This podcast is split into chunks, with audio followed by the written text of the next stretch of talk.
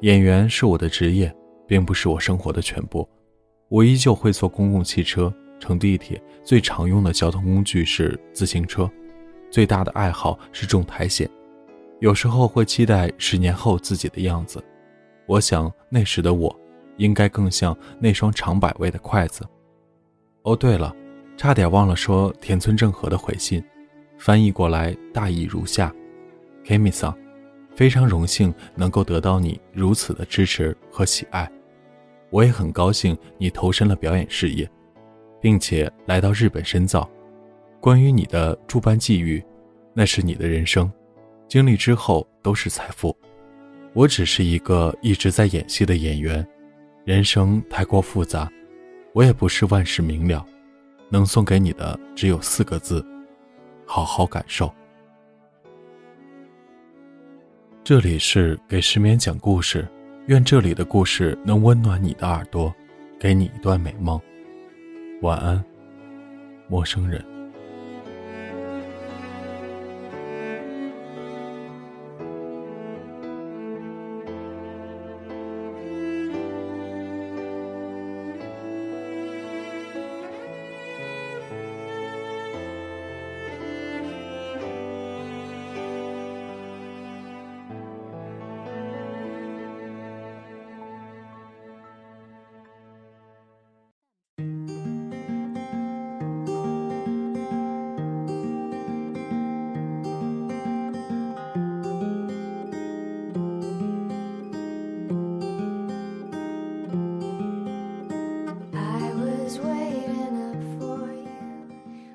独自感受，金世佳。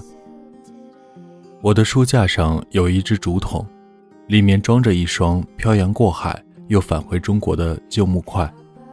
筷子是2009年在日本读书期间妈妈寄给我的，上面两行细密小字刻着那首贺知章的《回乡偶书》，倚门望子之情溢于言表。彼时的我刚到大阪，白云孤飞。身边没有什么朋友，经济拮据，日文不灵光，而且用不惯当地细细的煮。这双筷子就像一对木筏，带着故乡的庇佑，帮我撑起了压在肩头全部的重量。飘在大阪的日子里，这双筷子除了家乡信物和餐具以外，还为我开发出了另一层功用——讲故事的道具。朋友曾经纳闷地问我，为什么一直留着这双旧筷子？我对他讲了这样一个故事：从前东边有家酒楼，做出的菜肴香飘十里，抢了西边酒楼不少生意。老板情急之下，便派侄子假装跑堂去偷师学艺。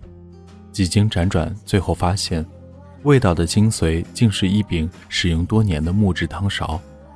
我把这柄汤勺的秘密。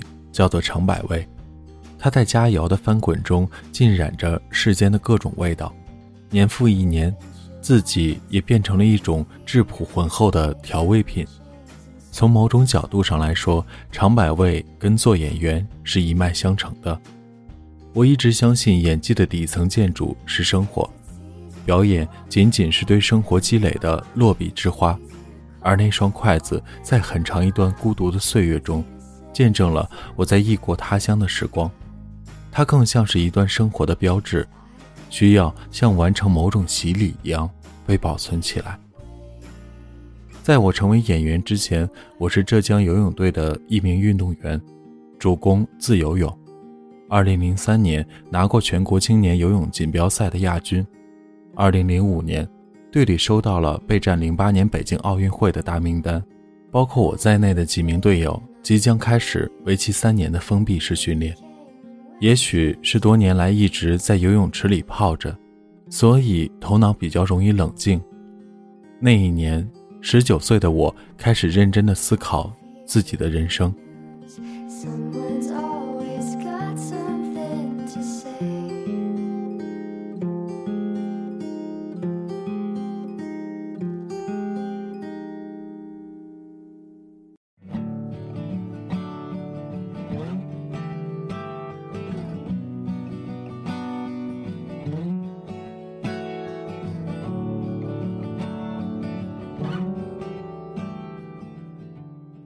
我清楚，以自己的实力，也许在国内可以冲击名次，但是在奥运赛场上取得成绩的概率微乎其微。很有可能经过三年的刻苦训练，只换来水立方的一轮游。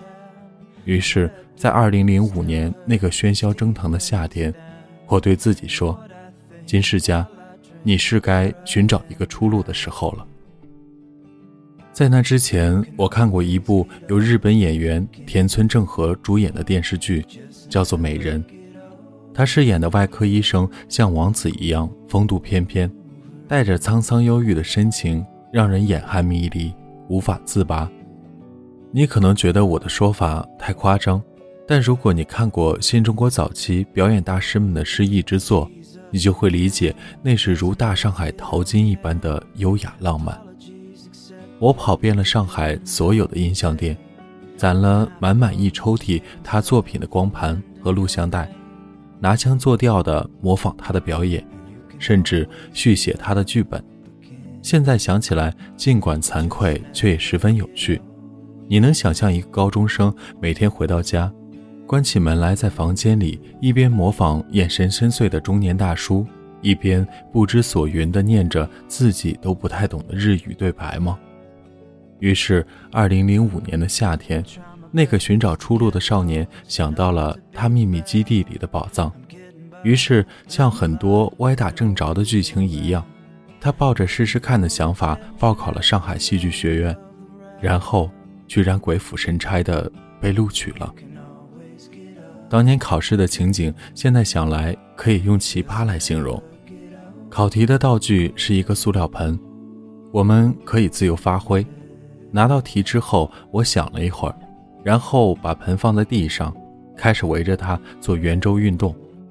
主考老师问我演的是什么，我说我是地球，正围着太阳转呢。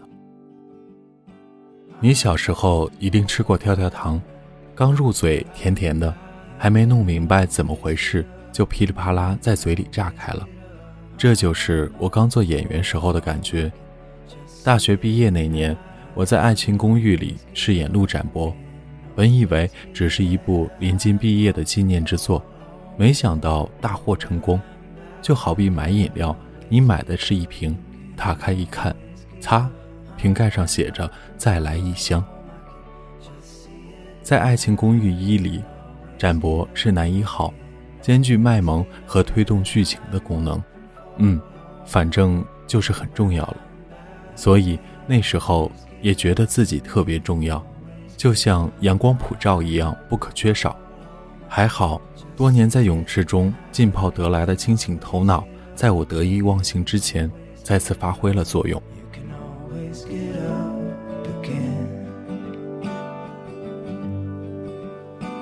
Just never get old.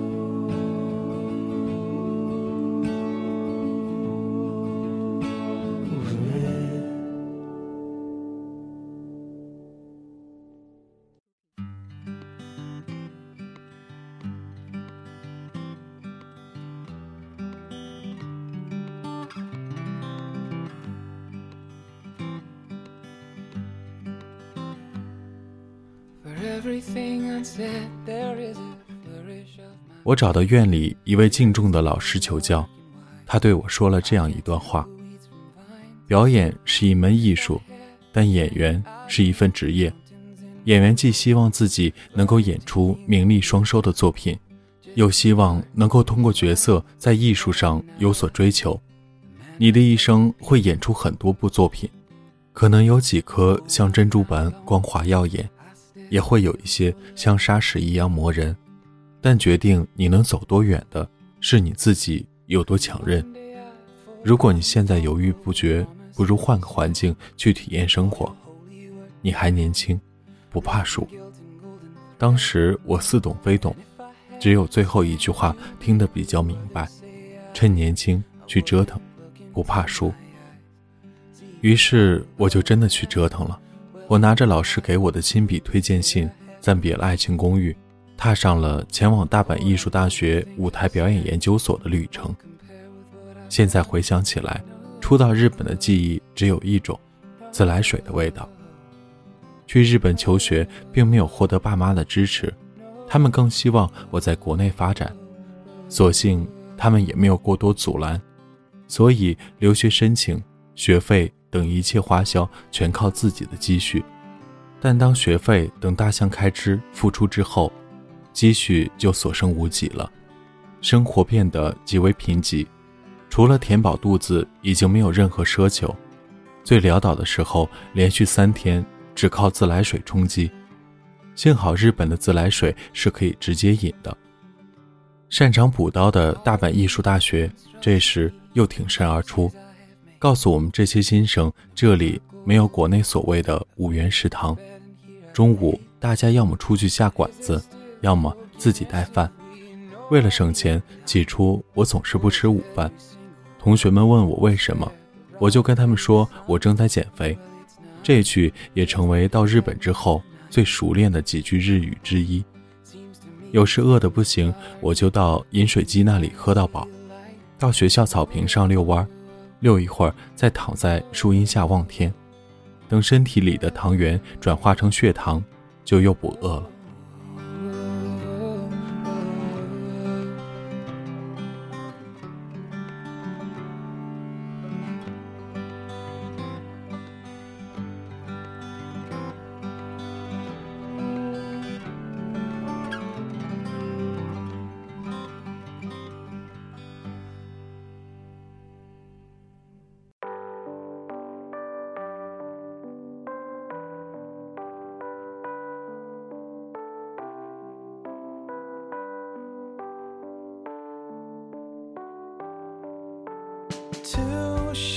Stars in one empty bar 也许是饥寒交迫出灵感，也有可能是自己的血糖不多，自动释放大招。在这期间，我写了一封给田村正和的长信，关于我如何欣赏他每一部戏的表演，和他探讨如何成为好的演员，以及什么才是真正的表演等一系列高深莫测的话题。在经历了反复纠结、执笔踟蹰、几易其稿之后。我终于在冬天来临之前把这封信语写工整，装进信封，然后塞进包里。这一塞就又是半个月。寄信的那天，我正在送报纸。冬天的第一场雪降临，日本人将之称为初雪。在零星飘雪的青色天幕下，路边一个油桶毫无征兆地出现在了视野里。让已经骑出一个路口的我猛捏刹车，差点滑倒。想起给田村正和的信已经放在包里半月有余，完全没有再拖下去的理由了。干！我心里默默地骂了一句。调转车头，骑到路口的油桶面前，把信快速地塞了进去。在信滑进油桶触底的那一刻。我突然有一种完成了某种仪式的如释重负感，就像恋爱的时候，总得有一方需要表白，哪怕你心里可能很清楚，一切的纠结不过是无用功。为了填饱肚子，我开始找工作，先是出没于大阪各种招工网站，后来直接在住处附近的商业街上毛遂自荐，但回复很统一。日本的店家都会很礼貌地深鞠一躬，然后告诉我他们暂时不招人。天无绝人之路，有天早上我收到一条短信，附近有家酒吧让我去做试用酒保。我大喜过望，那些有志者事竟成之类潜伏在脑海里的名言警句也跳江出来烘托气氛。怀揣着应聘调酒师一类高端炫酷职业的心态。我来到了酒吧，结果事实证明我想多了。我的工作只有一个，洗杯子。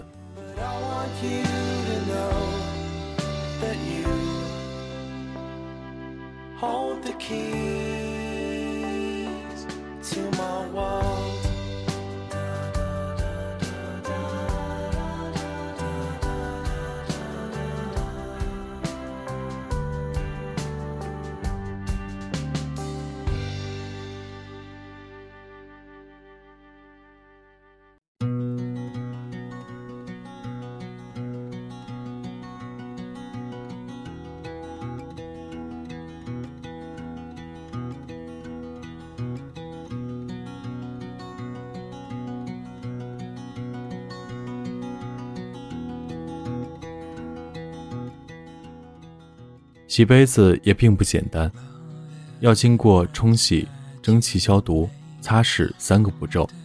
最难的是把一整盘大概二十只摇摇欲坠的高脚杯从高温蒸汽消毒机里端出来，再用干抹布擦到老板要求的水晶一样剔透。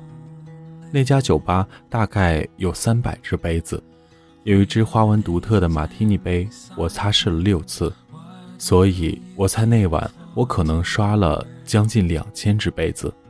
凌晨三点，筋疲力尽的我从酒吧回到家，梦里全是晶莹闪烁的玻璃杯和烟意不定的水蒸气。第二天我又去酒吧上班，老板却告诉我不必再来了。原来那天原装的刷杯员病休，我以试用为由被充当了替补。更让人无语的是。试用期间的工资自然也是没有的。经过这次悲剧的试炼，似乎老天也看不下去了，于是剧情慢慢出现了逆转。我开始了全新的打工生涯，从送报纸、送牛奶、端盘子、做饭团之类的常规兼职工作，扩展到了修路、搬家，甚至帮寺庙里和尚做法事的神奇工作。经济状况也有所改观。从一贫如洗，基本到达了小康水平。唯一的遗憾是始终没有操作过挖掘机。有个说法叫“运钝根”，意思就是不错的运气加上有点呆，以及很强的毅力，是做演员的三法宝。运气这种事，人力无法控制，而有点呆的钝感和很强的毅力，我是可以做到的。或许是因为当时的简单和毅力，我的学业和舞台剧演出也逐渐走入顺境。跟同学们表演的舞台剧还在当地的社区加演了几场。日本的表演技法和日本文化一样，是个多面的棱角。你可以看到传统歌舞伎的表演方法，也能找到好莱坞流光溢彩的华丽视觉，同时也能对欧洲文艺电影风格兼容并济。这种多元化在日本演员身上杂糅成了一种专注展示情绪和状态的表演方法。比较显著的代表就是芥雅人。二零零九年扮演展博的时候，我的体重还是九十公斤，因为日本生活的清贫，毕业回国的时候瘦到七十四公斤，有了之前一直缺少的凌厉感，头发也长得像搞地下音乐的摇滚歌手。因为剪头发贵，为了省钱，回国的时候我坐了两天的船。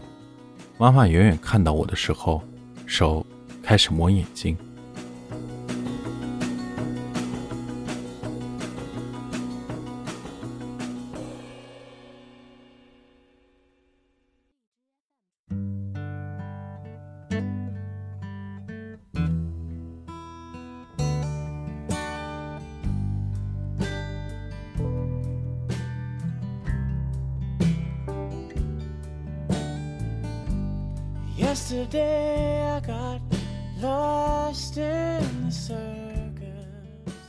回来之后，恰好遇到《爱情公寓》的拍摄，因为我的中途缺场，展博从爱一的男主变成了配角。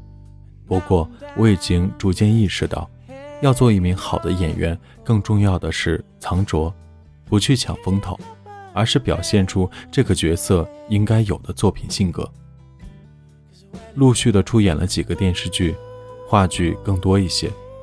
一九八八，我想和这个世界谈谈，和田字荒这两部比较特别。一部是用安静的方式表达燃烧的情绪，一部是用燃烧的方式表达寂静的无奈。也正是这时起，对文艺有了新的认识。逛老街、喝咖啡、平胸的姑娘，这些并不代表文艺。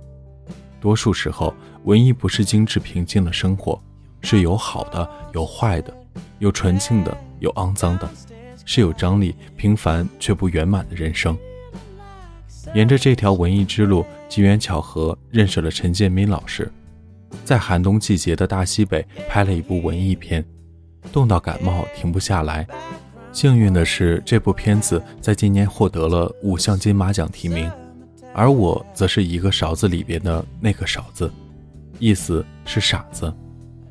后来遇到了于正老师，基于日剧《Legal High》，他希望塑造一个中国版的古美门，于是，在饭桌上就确认了让我出演《美人制造》中傲娇的太医贺兰君。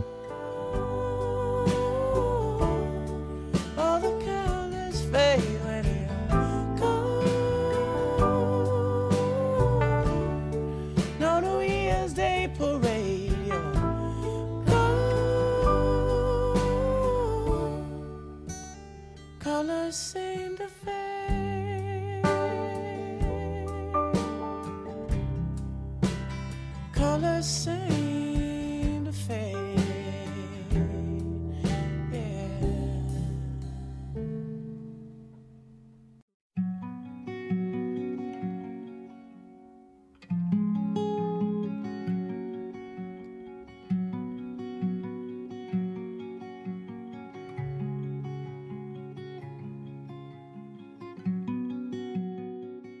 一直觉得我们的一生应该分为四段，每二十年一轮，分别是寻找、奋斗、捕获和百味。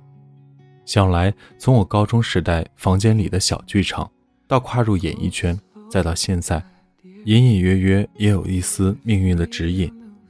而这一切的诸多变动，小的时候进游泳队，青年时候转行学表演。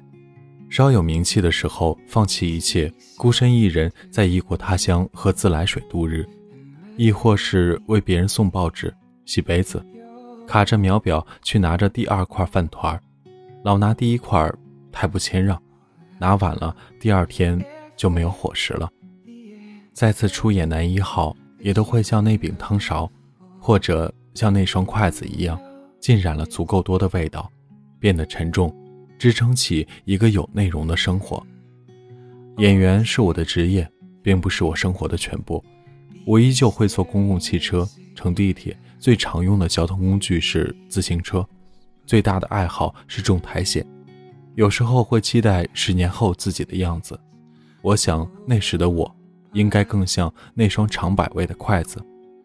哦，对了，差点忘了说田村正和的回信，翻译过来大意如下。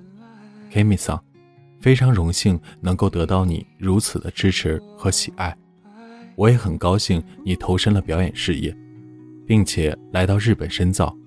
关于你的诸般际遇，那是你的人生，经历之后都是财富。我只是一个一直在演戏的演员，人生太过复杂，我也不是万事明了，能送给你的只有四个字：好好感受。